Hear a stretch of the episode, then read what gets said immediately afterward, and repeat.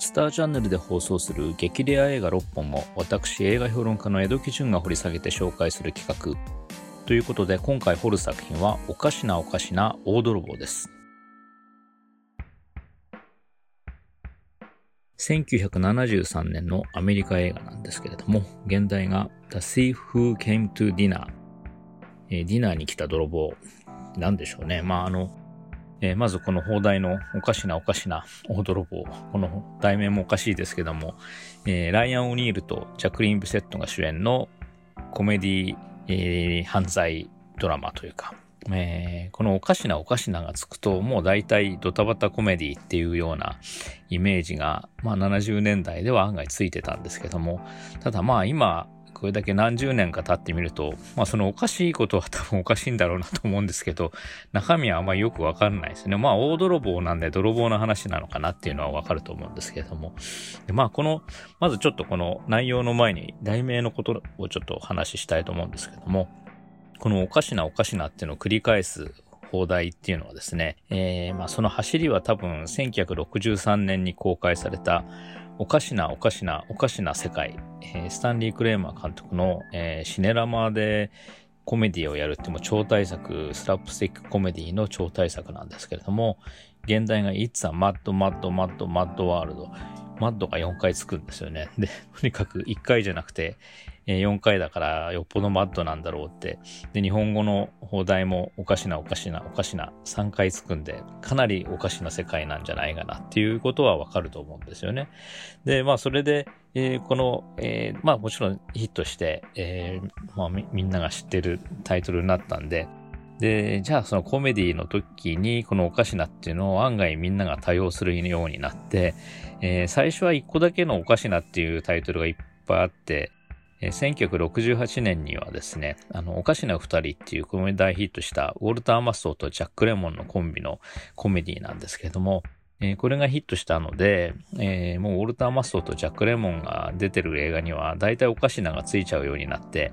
えー、おかしな夫婦だとか、おかしな求婚、おかしなホテル、おかしな結婚、まあその辺が70年代の前半にみんなこう、まあ別に繋がってるストーリーじゃないんですけど、えー、いっぱい出てきたんですよね。そこで、えー、まあさらにおかしなっていう風な感じで、こう派手なお笑いが展開されるっていうイメージを出そうとして、最初に付けられたのがおかしなおかしな大追跡という映画なんですけど、これ1972年にえー、これはあの今回のライアン・オニールも出ていて、ライアン・オニールとバーバラ・ストライさんとの主演の、まあ、えー、チェイスコメディって感じですけどね。で、それがヒットしたんで、じゃあ次のライアン・オニールの主演作で今回の作品が来たので、おかしなおかしな大泥棒、えー、泥棒が主人公なので、おまあおかしなおかしな大泥棒にしようということで付けられた題名だと思うんですけど、まあその、えー、おかしなおかしな大追跡はかなり、えー、スラップスティックコメディとして案外派手な映画だったんですけど、まあ今回のはそれほどでもないんですけど、まあでも、えー、題名であのおかしさを出して、えー、みんな見に来てほしいっていうイメージでこう出した、やったと思うんですけどね。まあこのおかしなおかしなは、この後ですね、今回のジャックリン・ビセットとジャンポール・ベルモンドの主演作で、えー、おかしなおかしな大冒険。これが、えー、73年の作品ですけど、74年に公開されて、えー、この絵は全部あの、ワーナーブラザースが、えー、つけたんで、大体まあその流れでつけてたと思うんですよね。で、えー、その次におかしなおかしな高校教師っていうのがあって、えー、さらに今度はですね、えー、バーバラ・ストライさんの次の作品が、えー、おかしなは1個なんだけど、またまたおかしな大追跡っていうのもあって、これだんだんこういろいろ言っていくと、どれがどれだかわかんなくなってくるんでね。さらにその後おかしなおかしな石器人っていうのもあったし、これリンゴスターが出てた原始時代の話ですけども、あと、だいぶ経ってからはおかしなおかしな探偵物語っていうロブロー主演の映画があったりとか、えー、まあ、ジャンレノのおかしなおかしな訪問者ってのもあった。まあ、とにかく、みんなですね、えー、コメディの、ドタバタコメディの作品によく付けられる、えー、題名なんです。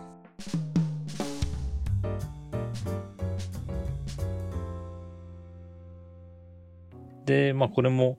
えー、大体そういうイメージからドタバタコメディの、まあ、大泥棒の映画なんだろうなっていうことがイメージできると思うんですけども、この今回のおかしなおかしな 泥棒ですけれども、えー、ライアン・オニールが宝石泥棒になるわけなんですよね。で、まあこの、まあおかしなおかしなっていうほどこうおかしいのかっていうと、案外そこそこ真面目な まあ地味な、えー、アクションの映画なんですよね。で、ストーリーはどういうことかっていうと、ライアン・オニールはコンピューターのデータ処理をする会社の、まあ真面目なサラリーマンだったんですけど、ある日突然こう脱サラして宝石強盗になるんですね。で、まあなんか多分、えー、すごく真面目に働いていて嫌になってしまって、えー、宝石強盗にこう、えー、くら替えするっていうことなんですけども、まあその前に奥さんと別れたりとかなんかいろいろあったりとか、えー、そこで、えー、この強盗がですね、いろいろこう自分で最初にテストをして、ガラスを割る方法とかやるんだけど、実際に入ってみると全然うまくいかなくて、えー、もうドタバタドジな感じ。で、そこでちょっと笑っちゃったりとかするんですけども、そういう部分が、えー、逆にこうスリリングというか、まあ半分素人な泥棒が、でもうまく、まあ盗むことだけはできて、まあ、どんどん泥棒を繰り返していくんですけど、その繰り返しながら、同時にこう、そこの現場にですね、チェスの駒の配置を書いたメモを置いていくんですね。で、それで、えー、いろんなこう、マスコミとかにはチェス泥棒なんて言われて、案外こう、ね、ライアン・オニール自身もなんか調子に乗ってくるわけなんですけど。で、それをですね、あの、かけてくる保健調査員がいますけど、これがウォーレン・ウォーズがやってるんですけど、えー、まあ言ってみれば刑事コロンボみたいなこう真面目にこうしつこく、えー、追跡してくるんですよね。もう大体あのこれはライアン・オニールが犯人だなって分かってずっと追っかけてくるんですけども、え、ライアン・オニールの方はその辺をこううまくあしらってなかなかこう証拠を見せない。で、このライアン・オニールが最初に泥棒に入ったところの、家に、まあ彼がいきなりこう訪ねていってですね、まあ今日パーティーに招待してほしいなんて言ってやってくるんですよね。で、実はその最初の、えー、泥棒をした時に、ある書類を見てしまって、そのお金持ちの人が不正を働いていて、その証拠を握ってるんで、まあお金持ちの友人を紹介してほしいっていうふうに言うんですよね。それでその友人たちの家にどんどん入っていくんですけども、そこと、まあそのチェスをやるっていうのはちょっとあのつながってはいないんだけど、なかなかこうライアン・オニールがあの古速にいろんな方法で、まあ最初はですね、本当にこうアクセサリーの宝石をちょこちょこ盗んでいたのが、だんだんエスカレートして、で、クライマックスの方ではもう350万カラットのダイヤを狙うって、それなんかはあの、もう美術館に展示されてるものを狙うんですけども、彼はあの、基本的に一人で、えー、盗むんですけど、えー、ああいうね、ルパン三世とかみたいな次元大好きもいないし、もうほとんど一人で全部やって、ね、黄金の7人とかが7人で一生懸命準備してやるようなことを、えー、ほとんどのプランというかですね、パパッとしてやってしまうっていう、そこがまあなんかこう、ただ実際にはうまく、なかなかうまくいかないんだけど、その場でやりくりして盗んじゃうっていう、その、そこが逆にスリリングな、プロ中のプロじゃないところがスリリングなところが、えー、面白いっていうかですね。まあその、なんかこうちょっと緩いような、面白いような、ちょっと変わった泥棒なんですよね。で、まあ、これ、監督がですね、えー、バッド・ヨーキンという監督ですけども、これはあの、今回の激レア映画の中にも入ってます、えー、004、えー、004アタック作戦の、バッド・ヨーキン監督なんですね。ですので、まあ、あの、アタック作戦すごいドタバタコメディだったんですけど、今度は逆に、あんまり派手さはなくてですね、えー、ライアン・オニールを淡々と撮ってるっていう感じですよね。脚本がですね、実はこれ、ウォルター・ヒルという人が書いてるんですけども、だから、えー、まあ、ウォルター・ヒルというと、この後監督になっていくんですけど、脚本家時代はゲッタウェイとか、えー、殺人者にラブソングをとか、マッキントッシュの男、案外こう、ハードなアクションものを脚本書いていて、で、監督としても、バイオレンスアクションの名手みたいな形で、えー、名前を売っていくわけですけれども、ストリートファイターっていうチャールズ・ブロンソンとジェームス・コバーンの共演作で監督デビューして、その後、えー、ザ・ドライバーとか48時間とか、ストリートファイヤーなんか撮っていくわけですよね。で、その、まあ案外男性派の、まあ、硬派というかバイオレンスなアクションを、えー、売りにしていく監督なんだけど、まあこの作品はなんか軽いタッチというか、というかまあそれが多分バッド・ヨーキン監督のテイストなんだと思うんですけども、からウォルター・ヒルとしてはちょっとサスペンスフルな、えー、泥棒アクションとして、まあ脚本書いて、それでチェス泥棒っていうちょっと変わったえー、まあ、チェスの駒を置いていきながらで、それに今度こうチェスの専門家が、まあ、マスコミ、新聞上でこう対決したりとかするんですけど、それどんどんこう、泥棒の方も調子に乗っていくっていうね。でそこの細かい、まあ、脚本として、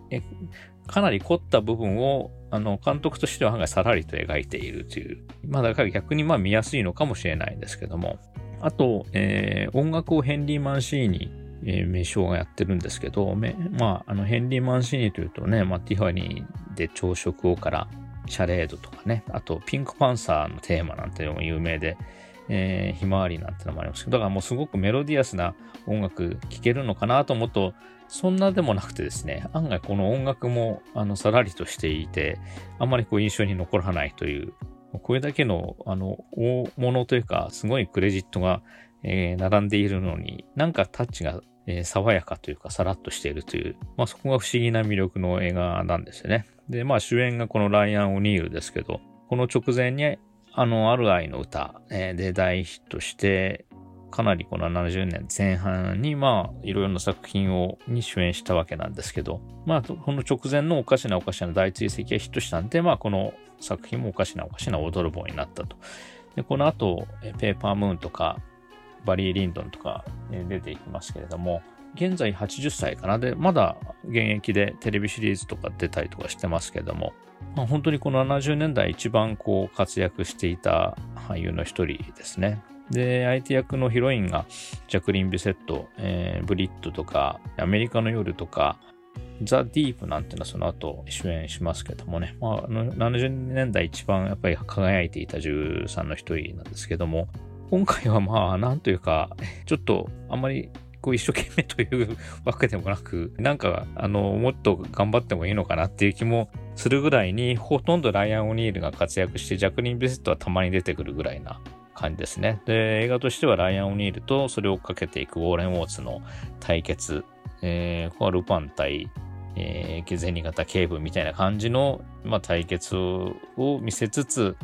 まあ全体としてはですね、ちょっとこうライト感覚で、その70年代のタッチというのかな、案外こう、すごくどっかんどっかん笑わせるというよりも、ちょっとこう脱力犯罪コメディみたいな感じの変わった魅力がある映画ではあるんですけれども、なんかこう、そんな派手さのない中で、あの、さらりと展開していって、なんとなくこう後味も爽やかな感じで、犯罪映画のこうなんか毒というか、強烈さというか、そういうものはちょっとないんですけれども、えー、逆にそれがもうライアン・オニールの爽やかな魅力と相まって、そこが見どころになってるのかなっていう作品だと思います。この作品っていうのはね、本当にこれもなかなかソフトになってなくて、テレビではまあ70年代とかやってましたけど、本当になかなか最近見ることができない映画なんですよね。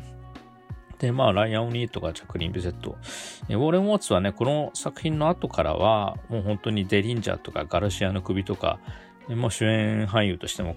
個性を発揮していくんだけど、もうそのギリギリ、もう脇役の方のすごく味のあるっていう役を、えー、していた、まあ、作品ですよね。まあだからこの辺ちょっと変わった、なんて言っていいのかな、あの、えー、すごく大成功っていう作品ではないと思うんですよね。だからそのちょっと変わった、ちょっと珍味的な味があるコメディ映画、犯罪コメディ映画、えー、おかしなおかしな大泥棒。おかしなおかしなってこう二つついてるぐらいに派手なっていう風に思うとですね、ちょっと印象違うかもしれないんですけど、ちょっとおかしな大泥棒ぐらいな感じにしといた方が、ひょっとすると合うかなっていう気がしますけどね。まあそれでももう本当に70年代の、まあ、プロが作った映画なので、見どころはいっぱいありますし、すごく、あの、面白いですけども、えー、まあ、こういう、えー、作品、本当なかなか見ることができないんで、ぜひ、あの、これを楽しみつつ、まあ、まだ、あの、こういった作品というのはいろいろあると思いますんで、これからも、えー、こういう激レア映画を見ていきたいなと思います。えー、というわけで、まあ、そのおかしなおかしな大泥棒ですけども、これあの、スターチャンネルの方で放送されますので、ぜひご覧ください。え、そして私、江戸基準は激レア映画を今回他にもいろいろと掘ってますので、そちらの方もお聴きください。以上、江戸基準でした。